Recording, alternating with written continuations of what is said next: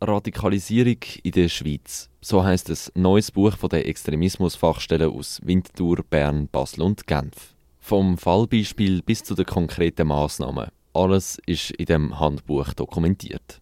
Ein wichtiges Buch, sagt der Laurent Lux von der Fachstelle für Radikalisierung und Gewaltprävention in der Stadt Bern. Man muss sich das so vorstellen, Radikalisierung oder jetzt auch Extremismus, das sind keine neuen ähm, Phänomen oder Problemstellung in der Schweiz, aber es hat eine neue Dimension erreicht mit dem sogenannten Islamischen Staat und der Radikalisierungswelle, die auch über die Schweiz gekommen ist und ähm, das Arbeitsfeld, das neu entstanden ist. In diesem Buch werden all die Erfahrungen gesammelt und dokumentiert. Anhand von einzelnen Fällen wird aufgezeigt, wie dass man eine Radikalisierung kann erkennen kann. Leonie Meyer von der Präventionsstelle gegen Gewalt in Basel zum Beispiel, äh, dass eine Lehrperson anruft, die eine Schülerin hat, wo sie wie merkt, dass sie plötzlich sich auch sozial zurückzieht, nicht mehr mit den Kindern vielleicht verkehrt, wo sie vorher verkehrt hat. Auch unklar ist für die Lehrperson zum Beispiel, mit wem die Jugendliche vielleicht auch im Privaten verkehrt, der Kontakt vielleicht auch zu den Eltern schwierig ist vielleicht bekannt auch ist, dass die Eltern sehr stark ähm, religiös sind und das Mädchen vielleicht einmal erzählt hat und zum Beispiel die Noten schlechter werden in der Schule, also die schulischen Leistungen abnehmen und sich die Lehrperson einfach Sorgen macht, ähm, was dort daheim los ist. Wichtig ist es dann, dass man den Kontakt zu dieser Person nicht verliert. Sonst könnte aus legalem Extremismus illegaler Extremismus werden.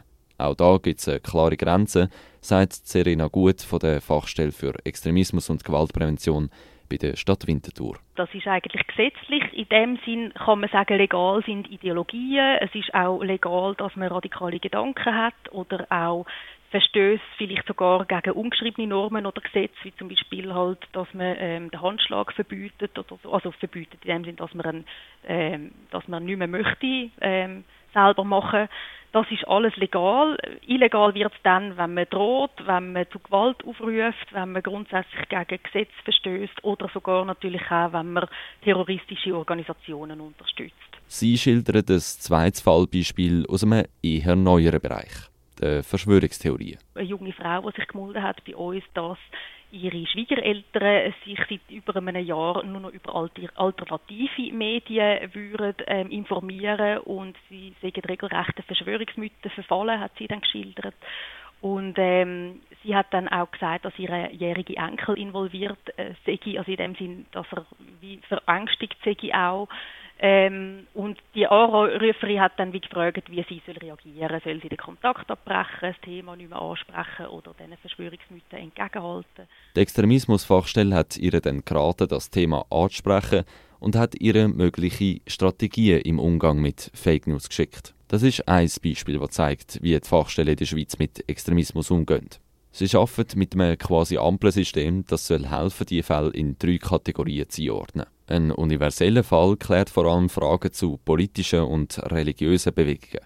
Ein selektiver Fall schafft mit konkreten Hinweisen auf risikogefährdete Personen und bei einem sicherheitsrelevanten Fall da müssen weiterführende Massnahmen ergriffen werden. Leonie Meyer von der Präventionsstelle Basel erklärt, ja, also bei so ganz ähm, extremen Fällen, also wenn wirklich zum Beispiel auch äh, irgendwie Verdacht besteht, ähm, ein Terrorverdacht zum Beispiel besteht, dann sind wir natürlich auch gezwungen, das am Staatsschutz ähm, weiterzugeben, damit ähm, die Sicherheit natürlich noch sichergestellt werden kann. Diese Fälle sind aber in der Schweiz zum Glück selten.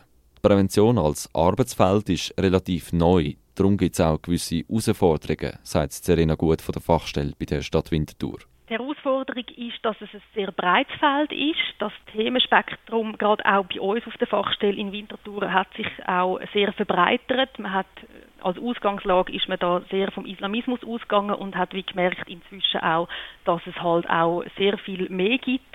Und man weiß halt auch nie, was neue Phänomene werden sein, wo einem werden äh, beschäftigen, wie jetzt zum Beispiel gerade halt eben Verschwörungserzählungen, die plötzlich auch sehr äh, aufgekommen sind mit Extremismus und Radikalisierung umgehen. Das ist das Thema in einem neuen Handbuch von der Fach- und Anlaufstelle in der Schweiz. Ein Leitfaden, der könnte für die Prävention in Zukunft einen grossen Beitrag leisten